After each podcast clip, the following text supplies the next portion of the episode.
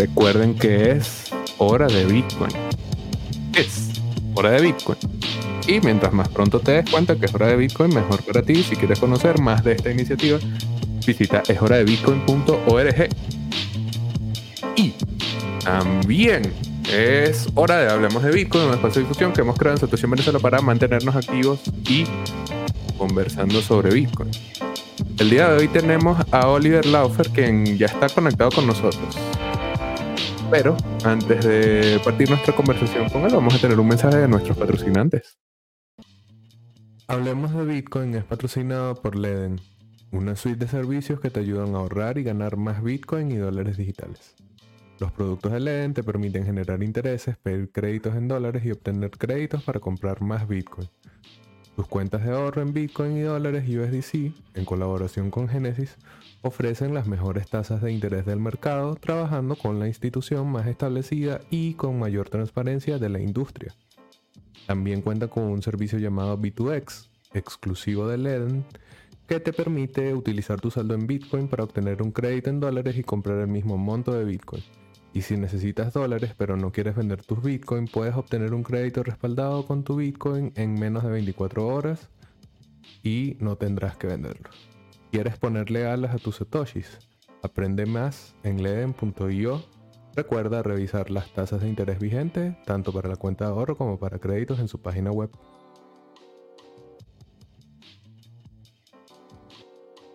Y ahora un mensaje de Dr. Miner, también patrocinante, hablemos de Bitcoin. La versión 2.0 del pool de Dr. Miner ya está aquí y viene con todo, mucho más óptima, más rentable, más rápida, más simple, más equipada y más segura. We light up the future. Y así es, como acabamos de escuchar en voz de Teo Tucumie, CEO de Dr. Miner, el pool de minería latinoamericano de Dr. Miner ahora es más óptimo, pues el manejo de múltiples cuentas a través de un mismo usuario, pagos más rápidos para mineros pequeños, más rentables con fees transaccionales que tienden a cero, más simple con una interfaz más agradable, más equipado con herramientas de cálculo y monitoreo y más seguro gracias al KYC que tiene cumplimiento con las regulaciones de Estados Unidos. Así que bueno, viene con todo el pool de minería de Dr. Miner y finalmente Bitrefill. Bitrefill la manera más sencilla de vivir en cripto y tienes alrededor del mundo más de 300 diversas opciones. Para gastar tus criptomonedas, gastar tu Bitcoin y obtener bienes y servicios digitales desde la comodidad de casa, lo que se te ocurra. Está disponible en Bitrefill la manera más sencilla de vivir con Bitcoin y obviamente recordarles que se suscriban al canal de Satoshi en Venezuela, que es donde ocurre la magia actualmente. Listo nuestro momento publicitario. Como ya está conectado con nosotros Oliver. Y bueno, nada, bienvenidos quienes nos acompañen. Bienvenidos también quienes nos escuchen luego en su agregador de podcast o en el canal de Satoshi en Venezuela. Y obviamente bienvenido a nuestro invitado Oliver. ¿Cómo está la cosa, Oliver? Por fin, gracias por invitarme, Javier. Creo que tenemos como tres semanas planificando esta, esta sesión. Sí, un gustazo, hermano. Pero bueno, ya lo hemos logrado. Eh, y nada, estamos aquí para conversar sobre Bitcoin, emprendimiento e inclusive algunas otras cosas por allí, biohacking, eh, emprendimiento, aviones, etcétera. Un gustazo tenerte aquí. Quisiera que para empezar, por si alguna de las personas que nos está acompañando no te conoce, nos dijeras, bueno, quién es Oliver Laffer. No, bueno, yo soy un venezolano de 34 años, tengo, este, eh, soy eh, entusiasta de la aviación, piloto desde hace como 15 años, fanático del Bitcoin y, empresario, emprendedor aquí en Venezuela. Eh, tú sabes que eso no es muy común el emprendimiento ahorita con la coyuntura eh, país, toda la situación. Entonces, eh, soy empresario, soy eh, emprendedor y tengo algunos negocios aquí en Caracas en Venezuela. Perfecto, bueno, entonces ya sabemos, Oliver, si quieres echarle un vistazo a su perfil en Twitter, está ahí el, su nombre Oliver Laffer, todo pegado. Bueno, Ya que habías mencionado por allí que eres eh, fanático, seguidor del Bitcoin, cuéntanos cuándo descubres Bitcoin, cuándo contactas esa primera vez con esta vaina.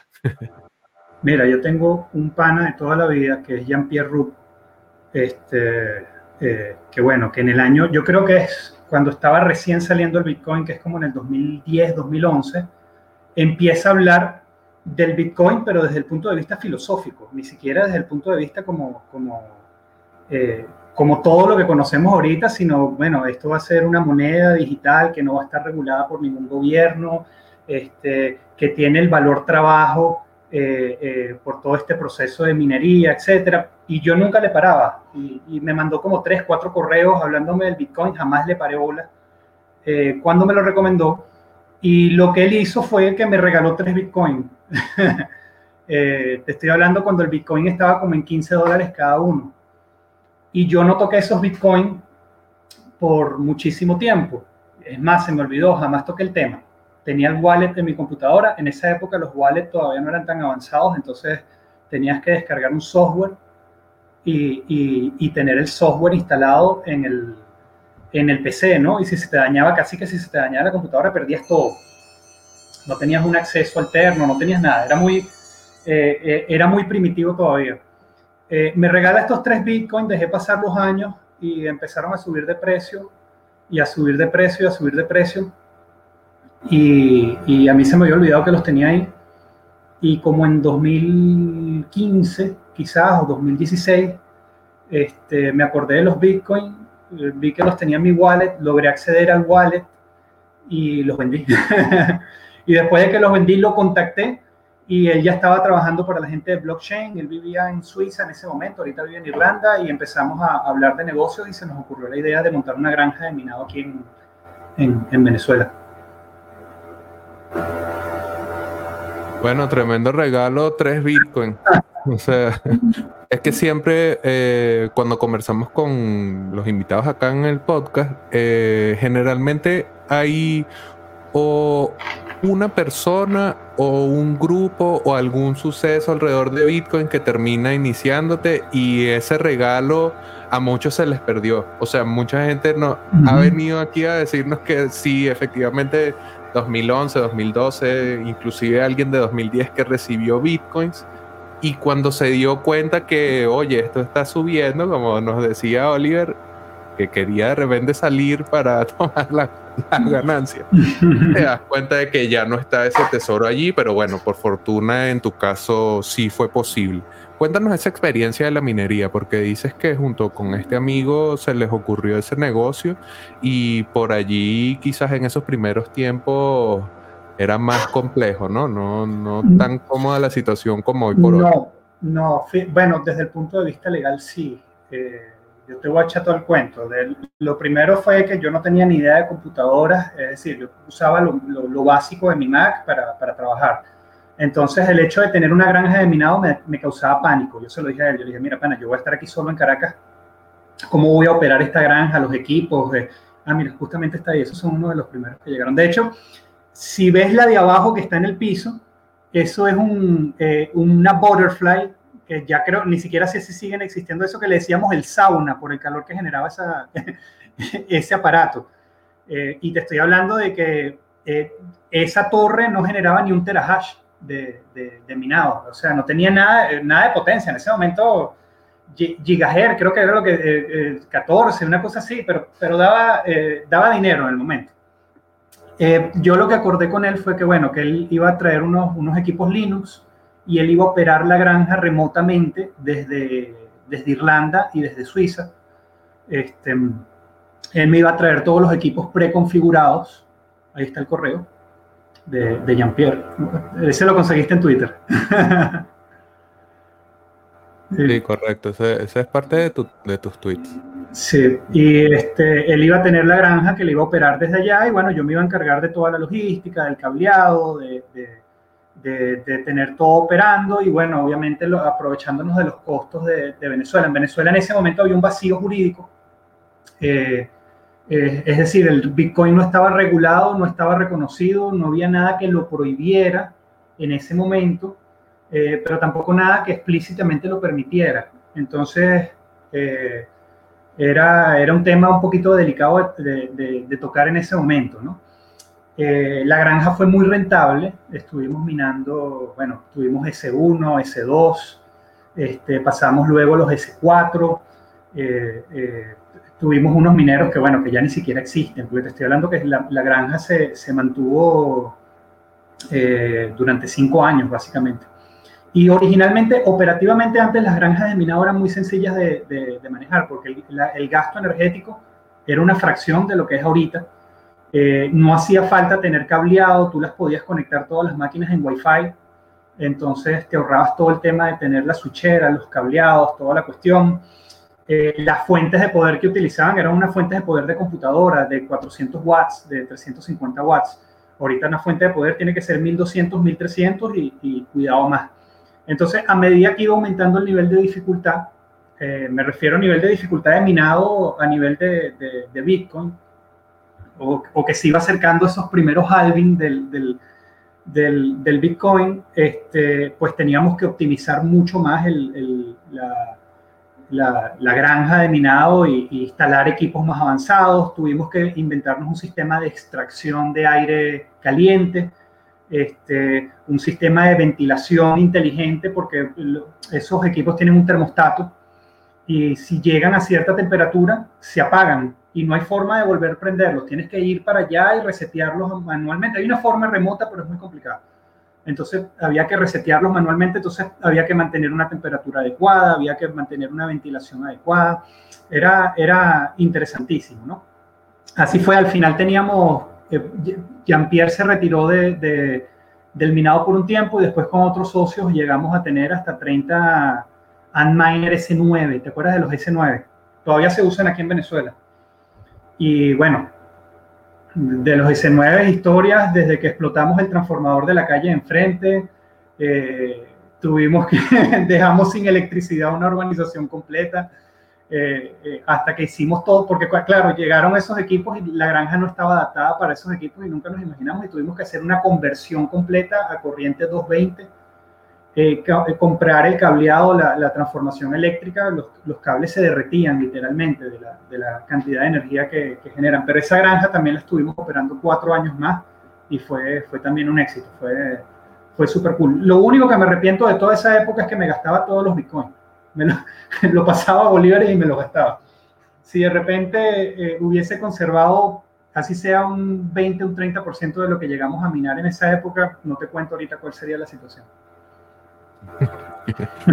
Ese es el, es que claro, o sea, en esos momentos tan tempranos es difícil uno poder prever hasta dónde pudiese llegar esto. Inclusive en este tweet que estamos mostrando en donde Oliver compartía eh, como el mensaje que le había dejado al principio Jean-Pierre, ese amigo que lo, que lo inicia en cierto punto acá en Bitcoin, él le preguntaba si había podido recibirlo.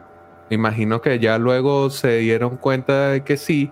Y hay este comentario que hace Bitcoin, el nuevo orden mundial por Jean-Pierre Rupp. Si hubiese dicho esto hace cinco años, probablemente me, me habrían tildado de loco. Existe un sistema monetario descentralizado que reside completamente en el Internet, anónimo, inmune a la inflación, fuera del control de la autoridad central alguna, basado en algoritmos criptográficos y redes P2P.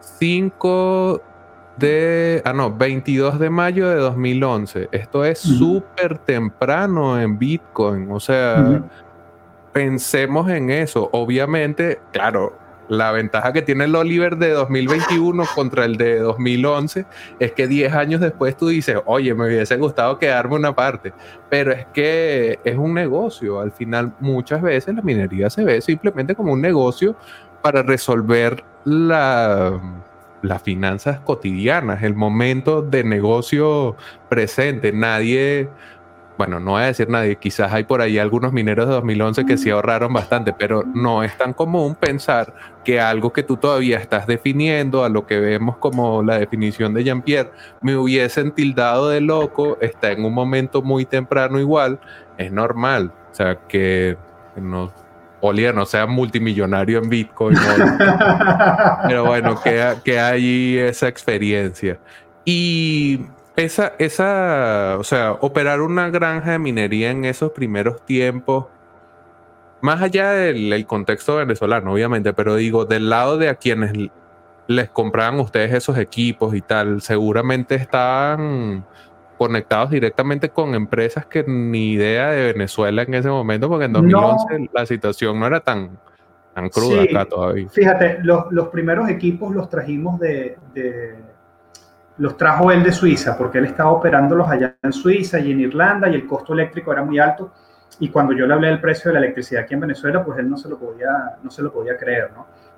Eh, pero ya después, cuando profesionalizamos la granja, te estoy hablando año 2017, 2018, hasta el 2019, yo miné hasta el día del gran apagón.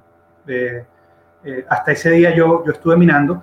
Ya comprábamos las máquinas directamente en China y Venezuela se había convertido en, el principal país, casi que exportador, eh, importador de máquinas de, de Bitcoin. Había lista de espera, había todo. en aquel momento Venezuela ya estaba el auge y, estaba el auge de que había empezado a minar el, gobierno, ya estaba minando, eh, habían creado ya la superintendencia esta de, de criptos activos para que la gente diera de alta sus máquinas. Entonces ya había un contexto donde estaba, el, eh, ya no había un vacío jurídico, ¿no? Ya la gente no le tenía miedo al Bitcoin y están eh, minando más abiertamente. Pero incluso en esa época, yo no sé si tú te acuerdas con ese halving, que en el 2017 el Bitcoin pasó de 3 mil dólares a 19 mil dólares en diciembre. Y, y, luego se desplomó, si no me equivoco, en, en un 50%. Creo que llegó a 8 mil, 7 mil dólares en ese momento en enero. Entonces, a nivel de minería, eso también creó una desilusión muy grande. La gente como que pensó que era una burbuja este, y mucha gente dejó de, de, minar, empezaron a vender los equipos y, y, y el precio se mantuvo, el precio del, del Bitcoin se mantuvo más o menos estable en el 2018-2019 hasta que empezó el halving del 2020, el del año pasado en, mayo, que fue otra vez cuando se empezó a disparar el, precio. Y muchas de las personas que minábamos ni siquiera eh, conocíamos los conceptos de halving, sabíamos que había un nivel de dificultad que aumentando, aumentando, aumentando, porque uno lo iba viendo reflejado. O sea, esta máquina hoy me mina 5 bitcoins y el mes que viene mina 3 bitcoins y el siguiente mes me mina un Bitcoin y va a llegar a un punto donde esta máquina ya no produce nada. Lo que producía en un mes, ahorita te lo produce en cuatro o cinco meses por el mismo proceso de, de, de, aumento del nivel de dificultad, ¿no? Este, pero ahí es cuando uno se da cuenta, bueno, mira, hay un fenómeno que realmente hace que el, que el precio, que eh, hay una escasez de la moneda este, y una escasez real, es una escasez de, básicamente se va a la mitad y que realmente afecta en el precio, influye. Eso no lo sabíamos en la época. Al menos los amateurs como yo no lo sabían. Oh, claro, y, eh, o sea, obviamente es difícil pensar en el crecimiento exponencial que puede tener un activo. Es demasiado difícil uno pensar hasta dónde puede llegar, cuáles serían sus límites. Inclusive conozco de gente que entró muy temprano en Bitcoin y pensar en precios de mil dólares, diez mil dólares, veinte mil dólares. Eso era, una, locura. Claro, entonces o sea, como obviamente estamos viendo hacia el pasado con la información que tenemos hoy, pero la llevamos robada en cierto modo, porque bueno, o sea, no, no, es lo mismo. Y, ok, ya habiendo dejado la minería en 2019, no dejaste Bitcoin igual, ¿no? O sea, porque todavía mm. hoy sí, sigues tuiteando sobre Bitcoin. Sí, o sea, filosóficamente yo nunca he dejado el Bitcoin.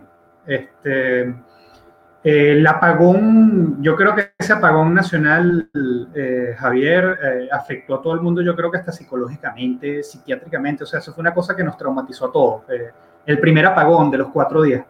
De hecho, con ese apagón, con esos primeros apagones, pues, pues acuérdate que fue un gran apagón, pero vino previamente, hubo tres o cuatro eh, apagones importantes, hubo que se iba la luz todo el tiempo, entonces se empezaron a dañar las tarjetas lógicas, se empezaron a dañar las tarjetas madre, las fuentes de poder explotaban, este, uno tenía que invertir, un dineral con todos estos protectores eh, eh, eléctricos para, para mantener a la, a, la, a la, granja funcionando bien.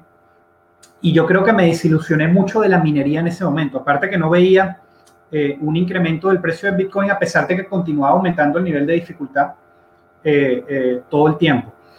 Eh, sin embargo, sí, filosóficamente continué con el Bitcoin y ahorita cuando, en el, año pasado, eh, en plena cuarentena, cuando empezó otra vez a dispararse el precio, cuando empezó otra vez a volverse mainstream, que esto es lo que cambió, porque es que ahorita todo el mundo, o sea, estoy hablando a nivel internacional, en Estados Unidos, en en todas partes, ahorita el, Bitcoin es algo mainstream, que es lo que no pasaba antes. Antes no era así, nunca fue así. Era una cosa así de los locos que están minando, eh, eh, estos carajos que, que, tienen Bitcoin eh, guardado porque, porque son unos psicópatas, ¿sabes? Porque no, no, lo veían de otra manera en aquel entonces. Claro, o es que, o sea, es que a mí lo que me parece interesante de conversar viendo cosas que sucedieron es que uno se da cuenta de que de repente con un poco más de información o no sé, con otro tipo de herramientas y tal, pero es que Bitcoin se ha estado desarrollando, no es que está ya hecho. El estado en el que está hoy, en donde hay adopción por parte de eh, grandes capitales, en donde hay interés por parte de nuevos inversionistas, no era el estado que estaba en ese momento Obviamente, sabes que te, tengo por aquí uno de los tweets que has hecho históricamente, este con un precio de 2014 que me parece interesante, porque miren, 51 mil bolívares costaba un Bitcoin el 10 de febrero de 2014. En ese tiempo inclusive bitcoins pueden dolarizarse, puedes, puedes utilizar bitcoin como un puente entre el bolívar y el dólar. ¿Cuál era la idea de...? Un, contexto, eh, Javier, de, estamos hablando del año 2014, eh, el dólar era aquí pecado, ¿sabes? Eh, había un férreo control económico de las divisas, del cambio, ¿sabes? No estábamos en la misma situación que empezó hace año y medio, dos años acá en, en Venezuela y básicamente eh, conseguir dólares eh, para tener, eh, ahorrar en dólares y sobre todo de forma digital, ¿no? Que pudieses tener tus dólares guardados de repente en un PayPal o en una cuenta internacional, era un proceso. Todavía ni siquiera estaba la adopción del CELE al 100%. Y, Bitcoin era una plataforma perfecta, porque entonces uno tenía el, el Bitcoin, lo podías comprar en bolívares a los mineros que estaban minando aquí en Venezuela, y agarrabas y lo cambiabas en una casa de cambio eh, internacional y te lo transferías a cualquier cuenta bancaria internacional y lo comprabas a precio de dólar libre. Eh, en ese momento no estaba tan, eh, digamos, tan popularizado todo este proceso de cambio, mercado negro, etcétera, como está ahorita el tema con el, bueno, y mucho menos el precio que maneja ahorita el Banco Central de Venezuela, que es básicamente el mismo precio que, está en el mercado libre, ¿no? En aquel momento la disparidad de los precios era increíble. Además, recordar que estaba eh, en una etapa muy incipiente el acceso a dólares. Quizás gente que eh, tuviese, no sé, como tarjetas de crédito, de repente pudiese acceder a eh, cosas como Cadivi, Recadi, todas esas cosas que se fueron transformando con la entrada del chavismo al poder. Pero en ese momento, 2014, todavía estaba ese halo criminal sobre el dólar. Obviamente, formas de migrar del bolívar que estaba entrando en una espiral inflacionaria a dólares era demasiado interesante y bueno, obviamente allí Bitcoin siempre ha servido por eso que comentaba Oliver en ese momento, no hay regulación que impide el comercio de Bitcoin en Venezuela y puedes cambiar esos Bitcoin a dólares sin problema. Si el objetivo final era ir a dólares, pues no era tan problemático hacerlo. Sabes que habíamos partido comentando eh, lo del emprendimiento y cómo parece que es un tema que a algunos les escuece, porque bueno, en Venezuela el emprendimiento parece que solo es posible si tú estás aliado al chavismo y no es así. Pero quería comentar eso, o sea, cómo, cómo asumir una bandera como el emprendimiento como parte de, esta estrategia de comunicación, como parte de esto que hace eh, tu presencia en Twitter, eh, abanderar el emprendimiento que está tan, sí, como tan estigmatizado, ¿cómo funciona? Porque me imagino que algunos, algunos dirán, coño, este carajo otra vez con eso.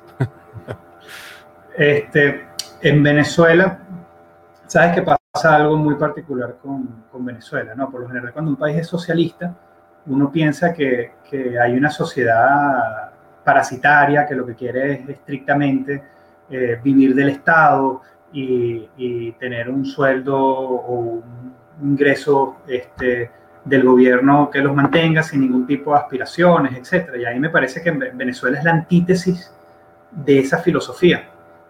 El venezolano, a mi parecer, el venezolano es emprendedor por, por naturaleza.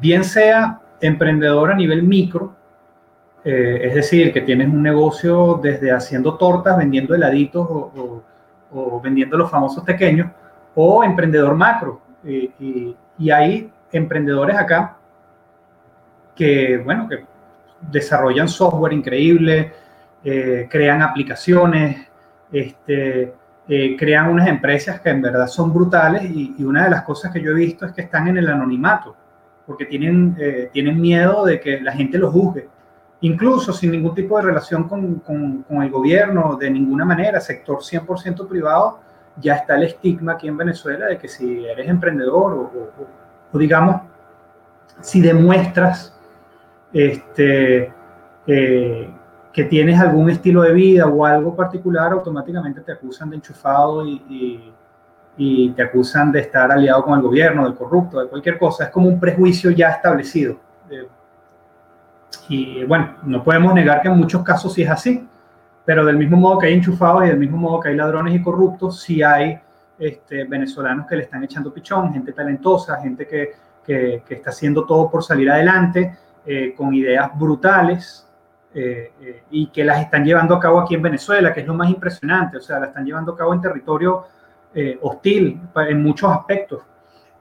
y ese es el, emprendimiento que yo estoy tratando de, de, quitarle el estigma. A mí no me importa la imagen que yo transmita en Twitter, porque yo lo hago de forma intencional, yo, yo, yo provoco esas reacciones de forma intencional. Eh, eh, en la gente. Yo sé que tiene su, efecto colateral, porque entonces empieza a correrse la voz de que no, que este es un enchufado, que no sé, imagínate, ahorita hablando de criptomonedas y de minería van a decir que es más enchufado todavía. Este, eh, pero no importa, porque si logro convencer a tres, cuatro personas de que monten un negocio, generen fuentes de trabajo este, y tengan la oportunidad de crear algo que realmente genere valor aquí en el país, pues vale la pena. ¿Entiendes? Y, sé que hay mucha gente que piensa como uno, lo que pasa es que el estigma es tan grande que, todo el mundo se queda callado. Sí, justamente acá nos comentan el pedo de llamar enchufado a todo el mundo es que estigmatizas el emprendimiento y la buena fe. Inclusive en momentos críticos, como en el que puede estar viviendo Venezuela, uno tiene ese extraño esa extraña voluntad de vivir. O sea, nadie se va a echar a morir porque el país esté yendo a la mierda.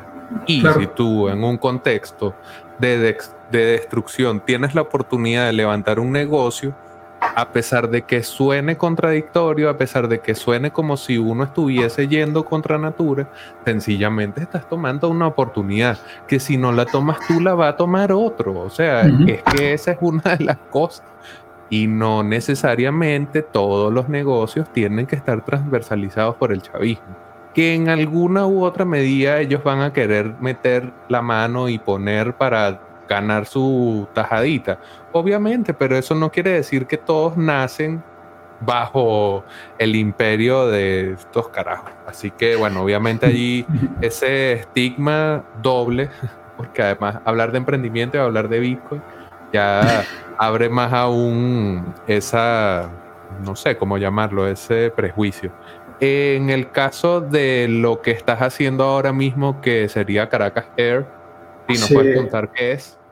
Sí, bueno, eh, Caracas Air es ahorita mi, mi, principal empresa. Em, bueno, por el, el, tema de la cuarentena, eh, el proyecto no, eh, no ha sido lo que queríamos ser. Tenemos unos planes bastante interesantes que de repente terminemos materializando finales de este año, comienzos del año que viene, eh, pero somos una academia de aviación. Entramos en un mercado que estaba muy descuidado eh, durante décadas en Venezuela y nos convertimos en la academia de aviación más grande del país. Quizás, eh, no te miento, Javier, viendo más o menos los datos del mercado, somos quizás la academia de aviación de mayor crecimiento en Latinoamérica. nos hemos enfocado inicialmente en los cursos de, de, aromosa, tripulante de cabina, despachador de vuelo, que son, bueno, que son eh, carreras que hay dentro de la aviación comercial.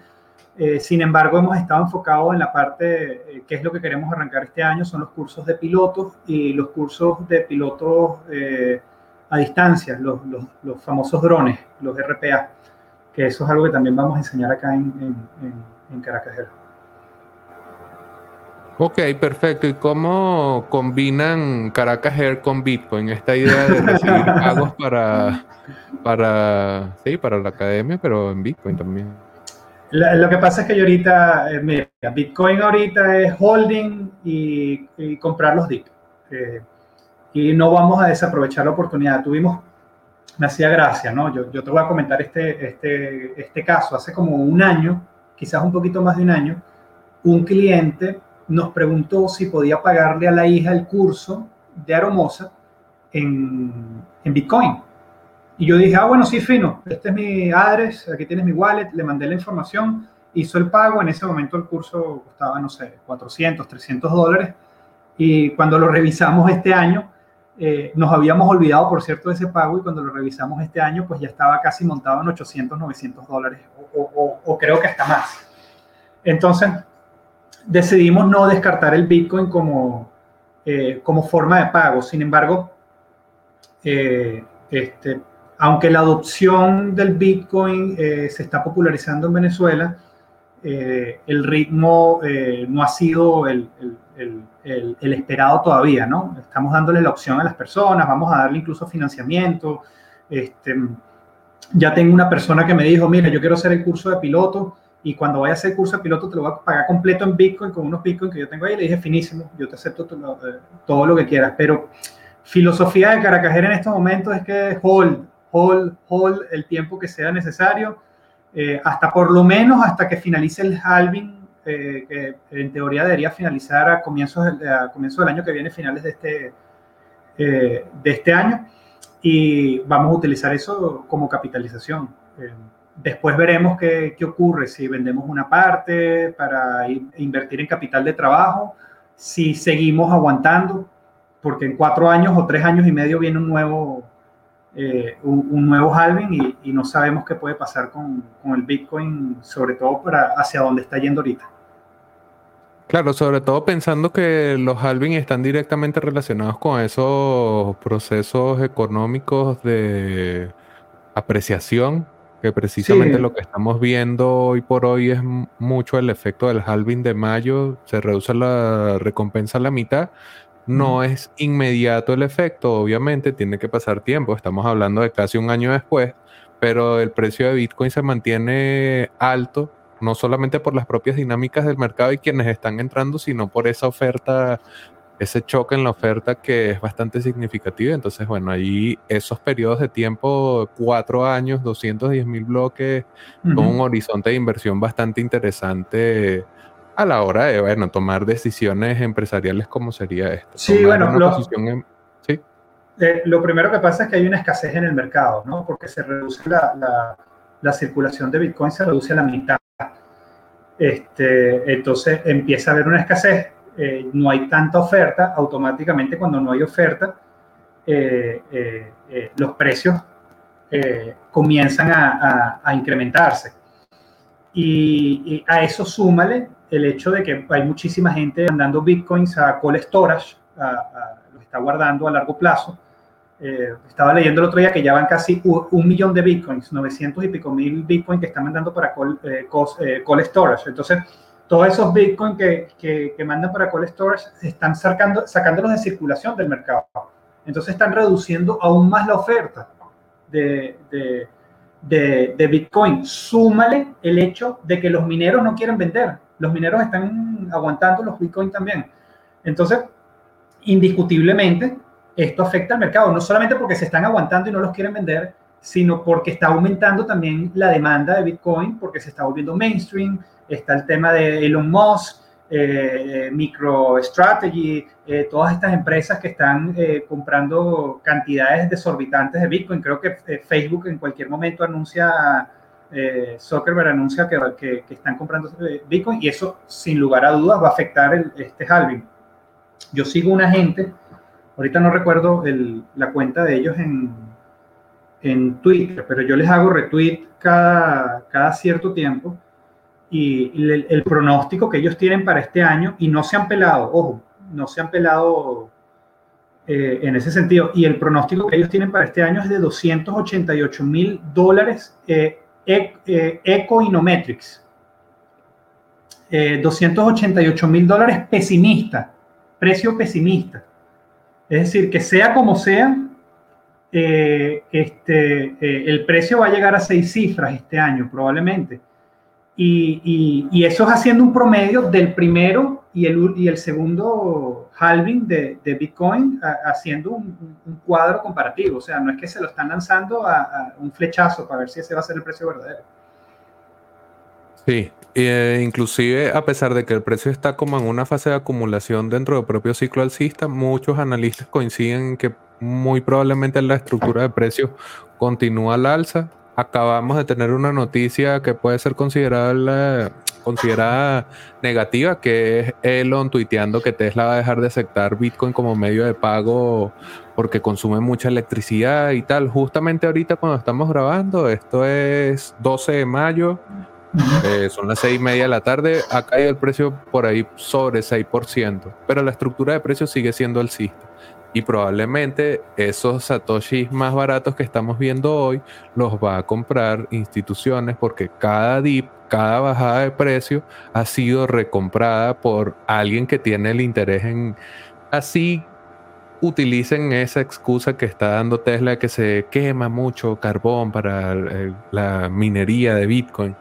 Que ojo, nadie nunca va a decir que Bitcoin se mina solamente con renovables. Los renovables muchas veces, las energías renovables, como se generan hoy en día, muchas veces son más ineficientes y con un impacto ambiental mayor, pero inclusive suponiendo que fuese así, la minería tiene un sentido. O sea, la prueba de trabajo tiene una, una relación directa con la idea de mantener el sistema descentralizado y mantener todos los incentivos que hay en la teoría de juegos de Bitcoin funcionan. Pero bueno, a ver, a ver qué pasará con esto. Yo de todas, todas, no, no, no sé hasta dónde será la corrida. Y viendo cómo está el mercado hoy por hoy, comparándolo de repente con la última corrida alcista 2017, estaríamos como a mitad, quizás un poquito más allá de la mitad de la corrida. Habrá que ver si la historia se repite, pero si todo está directamente relacionado con el, impacto en la oferta que supone el halving, estamos encaminados hacia esas seis cifras. Por lo bajo 100k. Si llegamos a 100k ya muchos van a decir, oye, bueno, si, decíamos hacer... Cuando llegue, a 100k va a caer 80 y la gente va a estar... Y van a decir, se murió se murió el Bitcoin, porque cayó en 80, después va a estar otra vez en 85, después nuevamente en 100 y así sucesivamente. Sí, pareciera, o sea, pareciera que está allí ese mercado siempre eh, tratando de revelarse a nuevas masas. Algunos se enterarán por el precio más alto, otros se enterarán por el, entre comillas, crash que haya ese retroceso de 100 mil a quién sabe, 80, 60, por allí. Pero bueno, estamos en, en, ese pleno ciclo y por allí vendrá entonces dentro de más o menos tres años el nuevo halving y veremos a dónde, a dónde nos lleva esto. Bueno, hemos hablado ya de la historia de Oliver, hemos hablado del emprendimiento, tuvimos historias interesantes de esos primeros tiempos en Bitcoin. Me gustaría tocar un tema que también es poco común, y bueno, marca de la casa eh, de Oliver tuitear cosas que no son tan comunes y que a la gente le hagan ruido, que es el biohacking, que además está bastante conectado con las ideas de eh, las ideas de mm, como el grupo de los estropianos, del que formaba parte es Alfini. Alfini fue el primero en recibir una transacción, fue el primero en correr el eh, software de, de Bitcoin. Y también en ese grupo estaban estas ideas del biohacking, de cómo conseguir mayor longevidad a través de cosas que sencillamente implican cambios de hábito, romper con cierto tipo de productos que estarían hasta cierto punto ligados con la economía fiat va muy de la mano el biohacking y esta idea de tratar de ir más allá con nuestro cuerpo o darle una mayor oportunidad de longevidad a nuestro cuerpo.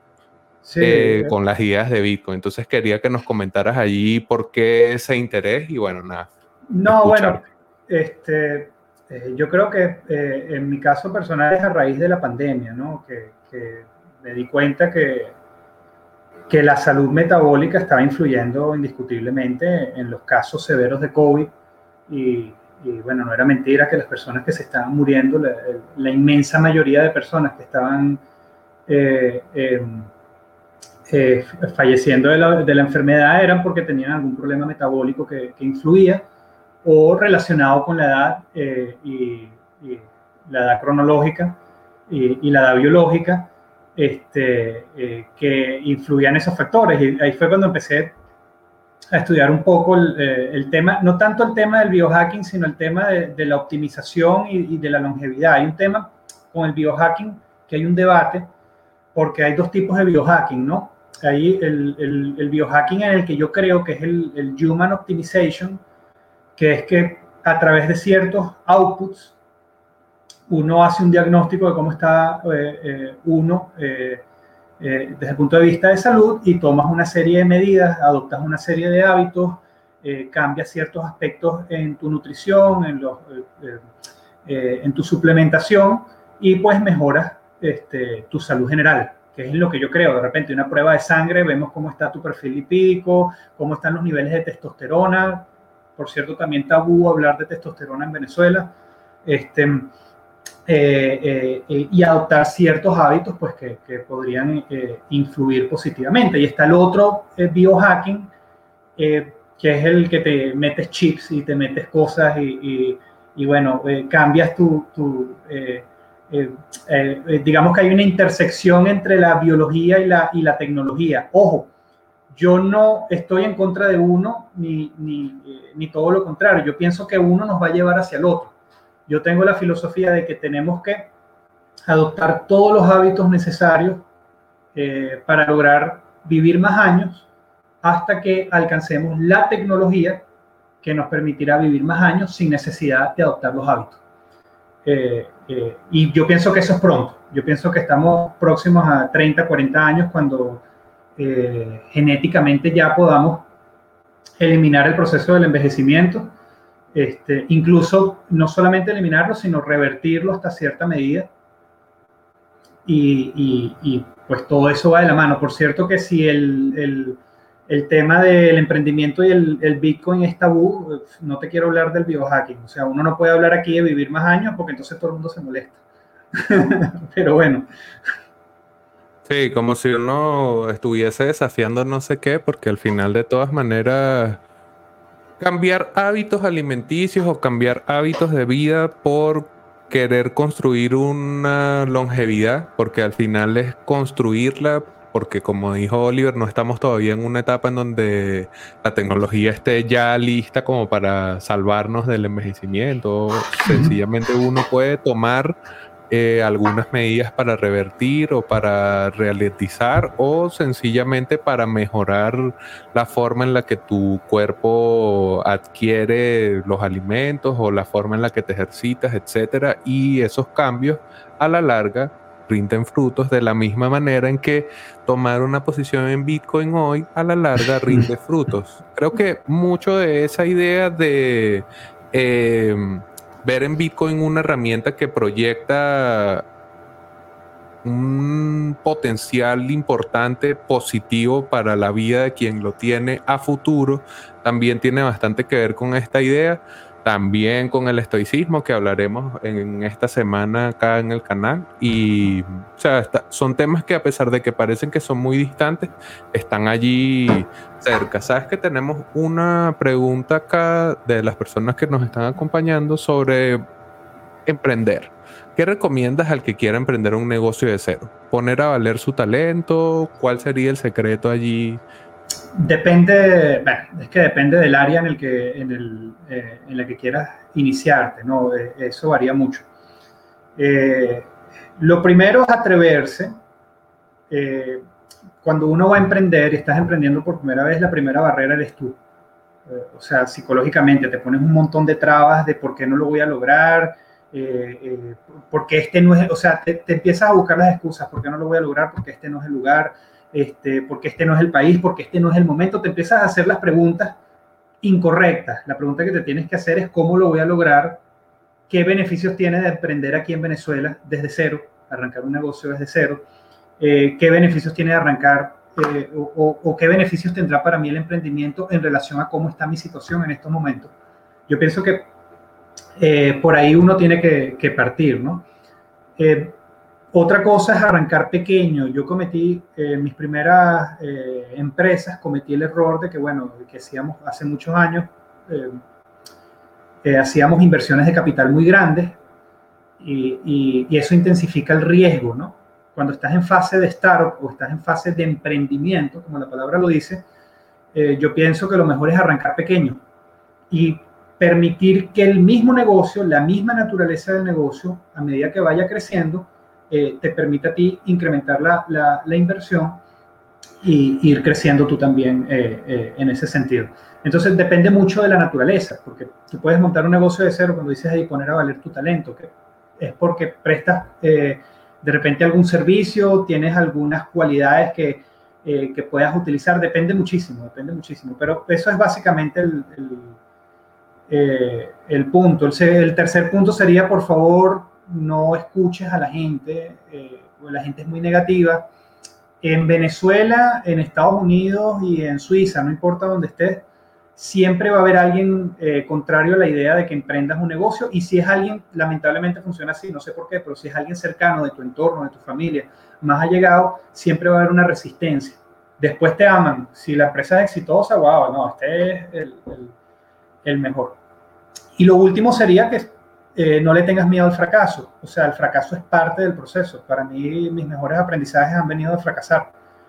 Este, y un emprendedor, cuando está arrancando un negocio, tiene que estar dispuesto a, fracasar. Fracasar implica que o bien no lo estás haciendo de la manera correcta y puedes buscar una forma de hacerlo mejor, o bien ese no era el momento para hacer ese negocio y puedes buscar una alternativa para hacer otro negocio, otra idea de emprendimiento. Fracasar no significa el final, sino un nuevo comienzo. Eso sería, espero haber respondido la pregunta. No, brutal. Y además esa idea de eh, ver el fracaso como una forma de poder examinar qué es lo que te lleva allí y entonces empezar de nuevo, pero con esa información, esa experiencia, siempre es súper valioso. O sea, no digo que es extraño, pero no es tan común que un emprendimiento salga de un solo golpe. No es común que de una la idea, ya listo, edificio, soy millonario, todo, todo, todo. Es un proceso, implica además eh, muchas veces entrar en conflicto con el entorno, con tu entorno más cercano, como nos decía Oliver, y en el caso venezolano, obviamente con el entorno país, que ya de por sí es suficientemente negativo Así que, bueno, tenemos allí esa idea. ¿Y cuáles serían algunas ventajas de emprender en Venezuela? Tú que ya lo estás haciendo, lo has hecho, ¿ves algunas ventajas competitivas del mercado eh, venezolano?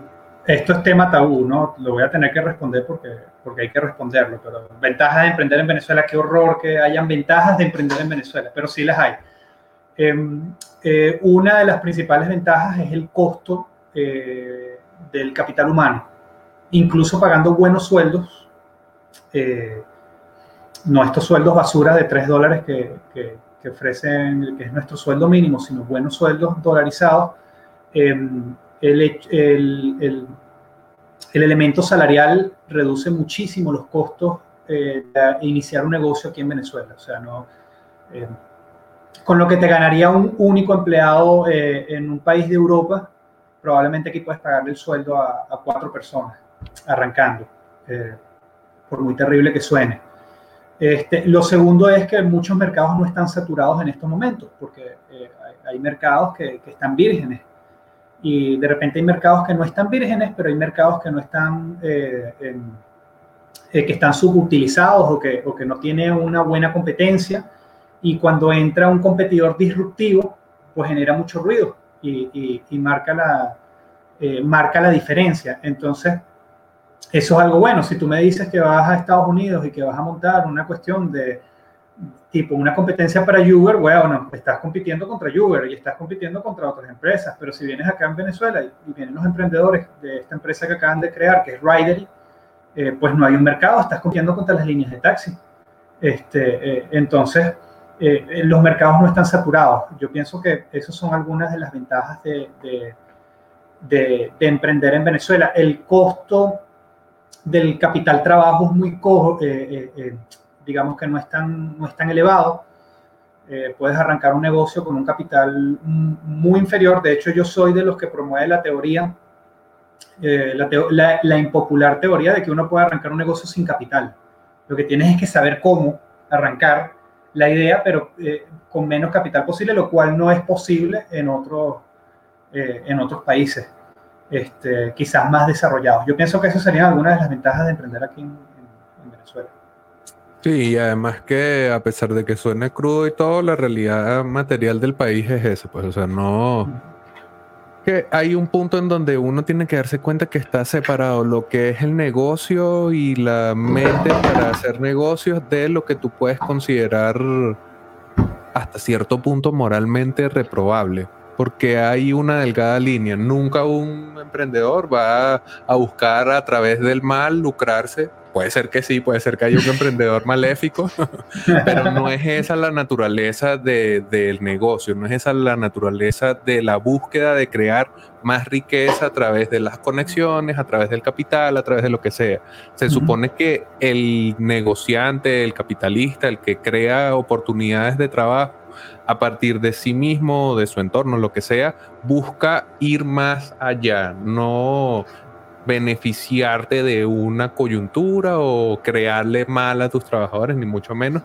Inclusive muchas veces, a pesar de que uno conoce esa realidad de que puedes pagar más trabajadores en Venezuela de lo que pudieses pagar afuera, tú igual tratas de pagar bien a tus trabajadores, porque sabes como empleador que un trabajador bien pagado rinde mucho mejor, está mucho más eh, cercano y alineado a los intereses de la empresa que uno que simplemente está recibiendo un pago para mal comer. Entonces allí como que hay, hay demasiadas cosas que uno pone sobre la balanza y bueno, ojalá, ojalá no fuese esto un tabú, pues ojalá uno pudiese hablar objetivamente sobre estos temas porque solamente la intención privada, solamente realmente el interés de los agentes económicos privados van a ayudar a que Venezuela pueda reconstruirse. El Estado, sea del color que sea el día de mañana, no va a resolver los problemas de Venezuela, son los ciudadanos. Y los ciudadanos que pueden reproducir mayor riqueza a través de sus negocios son sumamente importantes. Si uno los estigmatiza, se van del país, quedan las oportunidades para los que realmente sí son enchufados y se sigue el ciclo de la corrupción y el país jodiéndose. Ya, o sea, como que es difícil. A veces hablar de este tema, claro que resulta difícil, pero bueno, o sea, también es un espacio para, para hacerlo. Quisiera cerrar con Bitcoin porque viendo eso de Elon, viendo el food alrededor de la electricidad, inclusive viendo que la narrativa del mercado alcista hoy por hoy está en otras cadenas, no directamente en Bitcoin, pareciera que todo está en contra. Pareciera que ya pasó el tiempo de Bitcoin. Entonces quisiera desde tu perspectiva, ya teniendo años en Bitcoin, esa experiencia de la minería que ojalá hubiese guardado más Bitcoin, pero bueno, nada.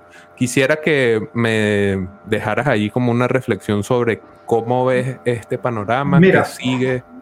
Lo acabo, acabo de hacer un tweet. Vamos a aprovechar que estamos y somos del entorno de Twitter eh, yo creo en el Bitcoin como reserva de valor hasta que alcance su verdadero precio de mercado. En este momento el Bitcoin está, estás invirtiendo. Es como si tuvieras, eh, yo el otro día escribí algo, es como si estuvieras comprando terrenos en Manhattan en 1850. Eh, es algo a futuro. sin embargo, luego tendremos Bitcoin como divisa en un mercado de monedas digitales este, que competirán entre sí sin regulación estatal y sin inflación. Eso lo acabo de tuitear mientras tratábamos de conectarnos aquí a hacer la, la, sesión. Yo pienso utilizar en estos momentos el Bitcoin como divisa para comprarse un Tesla, pues el que quiera hacerlo que lo haga, pero Eh, para mí este es el momento de aguantar, este es el momento de capitalizarse y aguantar y, pensar a futuro. Si revisamos los gráficos del precio del Bitcoin eh, desde que salió hasta ahorita,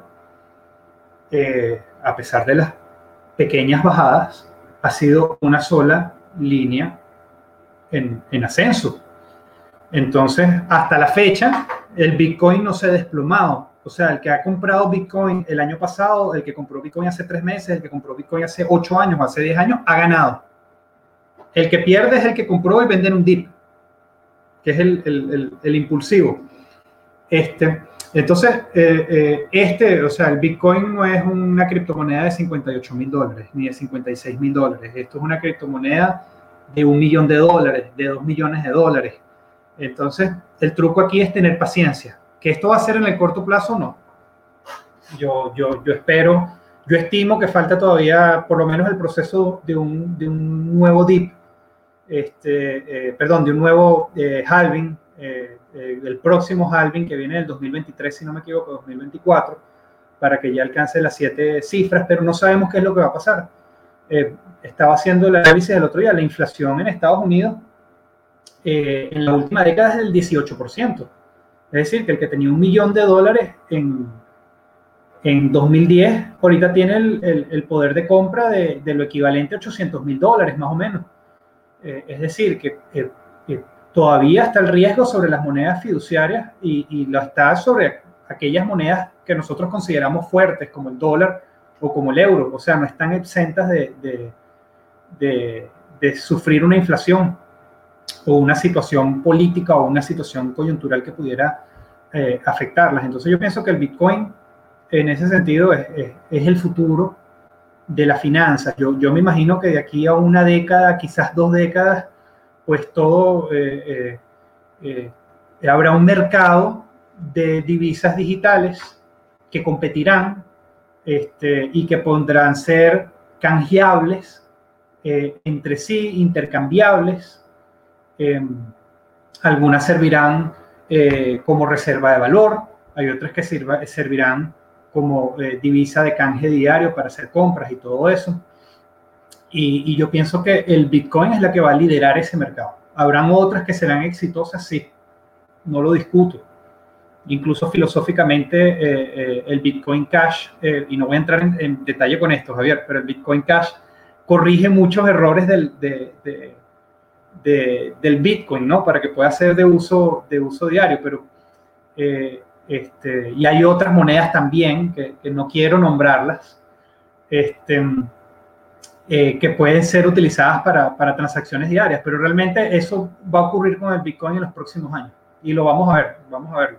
Y yo pienso que a medida que se va haciendo más mainstream, este, eh, pues más gente lo va a ir adoptando y nos vamos a ir dando cuenta. Y hay que recordar que solamente hay eh, eh, habrán 21 millones de Bitcoin en circulación. Después de que, de que eso ocurra, no habrá más. Entonces, este es el momento de que tengamos por lo menos uno este, y trabajemos para lograr tener por lo menos un, un Bitcoin. Bueno, por lo menos lograr tener un Bitcoin. Allí Ahí está la carrera. Y después de que tienes el primero, seguramente vas a querer seguir acumulando, porque también en la carrera está allí. Yo no estoy muy de acuerdo con lo de Bitcoin Cash. pero bueno, abriríamos un nuevo episodio del podcast para hablar de esto, pero no, vamos a dejarla allí, vamos a dejarla allí. Obviamente está esa posibilidad. O sea, es que no sé, cada vez que veo lo que está sucediendo en Bitcoin y veo la tecnología hacia dónde apunta, veo que eso que decías tú de que hoy por hoy no, es, no hace tanto sentido utilizar Bitcoin como moneda transaccional, es así. Y lo que se está creando con Lightning Network es la posibilidad de que un día cuando realmente tú necesites eh, pagar con Bitcoin tengas esos canales de pago a través de los que hacerlo, pero hoy por hoy es un, es un, es un riesgo utilizar tu posición en Bitcoin para pagar un mercado en el Excelsior Gamma. Incluso a pesar de que lo pudieses hacer, créanme que yo los todos los días me acuerdo de los 10 dólares que gasté, que hoy son 40 dólares. Digo, ojalá no hubiese gastado nada, no es mucho, pero imagínate si siempre hubiese hecho mercado desde ese entonces en el Excelsior, eh, perdiendo oportunidad costo allí. Ese eres tú, pero imagínate el tipo que se gastó 10 mil Bitcoin comprándose una pizza. Y ojo, porque Laszlo Agnes, que es ese de las 10.000 Bitcoin por dos Bitcoins, eh, por dos pizzas, él lo hizo varias veces. Se dice de ocho veces en las que hizo esto mismo. No son 10.000, son 80.000 Bitcoins. Pero es que, claro, a partir de ese momento es donde entra como en escena el valor transaccional de Bitcoin, que tú dices, oye, realmente sí se pueden adquirir bienes del mundo real con este dinero ficticio, entre comillas, que termina siendo una enorme realidad 10 años después. O sea, el Bitcoin Pizza Day no solamente es para comer pizza y oye, qué fino, sino el primer, la primera vez que realmente tú concretas la conexión de Bitcoin con el mundo real. Y ya a partir de ahí es indetenible. Ya a partir de allí tú dices, oye, esto si compraste unas pizzas en su momento, eventualmente vas a poder comprar lo que sea. Eh, es un poco esa idea. Oliver, hemos estado mostrando tu Twitter durante prácticamente todo el episodio, pero de todas maneras, si alguien quisiera contactar contigo para conversar de alguna cosa o algo así. Eh, sí, mira, pueden, o sea, yo, yo, yo soy muy abierto a hablar con la gente, no tengo ningún rollo. Mi Instagram tiene el inbox abierto, eh, perdón, mi, mi, mi Twitter tiene el, eh, el, inbox abierto, me pueden escribir por el inbox, me pueden escribir un mensaje por, por Twitter. Hasta los que me insultan lo, les respondo. Este, si quieren algo más eh, puntual, me quieren hacer una propuesta de negocio, por cierto que siempre estoy abierto a, propuestas de negocio, este, o quieren conversar sobre algún tema, no doy asesoría Bitcoin, me ocurre mucho que la gente quiere que explicarle cómo, voy a, cómo pueden comprar Bitcoin, pues realmente no, Puedo recomendar algunos cursos que pueden hacer, pero no, no, es, eh, no es mi fuerte, no es lo que yo hago. Pero me pueden mandar un correo a oliverlaufer.icloud.com y con mucho gusto yo, entro en contacto ahí con todo. Ok, perfecto. Bueno, gracias Oliver por tu tiempo. Gracias también a las personas que nos han acompañado. El día de hoy hemos conversado con Oliver sobre Bitcoin, su historia iniciando en este mundo, minería, emprendimiento, biohacking, aviones. Ha sido un episodio bastante completo, la verdad, con Oliver. Un gustazo conversar contigo. Obviamente, gracias por haber aceptado la invitación. Gracias a las personas que nos hayan acompañado.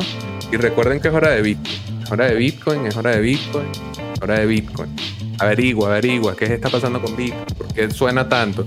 Porque hay un podcast que se llama Hablemos de Bitcoin. Bueno, es el momento. Y mientras más pronto te des cuenta que es el momento, mejor para ti. Y bueno, nada, con eso cerramos nuestro episodio del día. Gracias a todos por acompañarnos. Y nos veremos en un nuevo episodio de Hablemos de Bitcoin.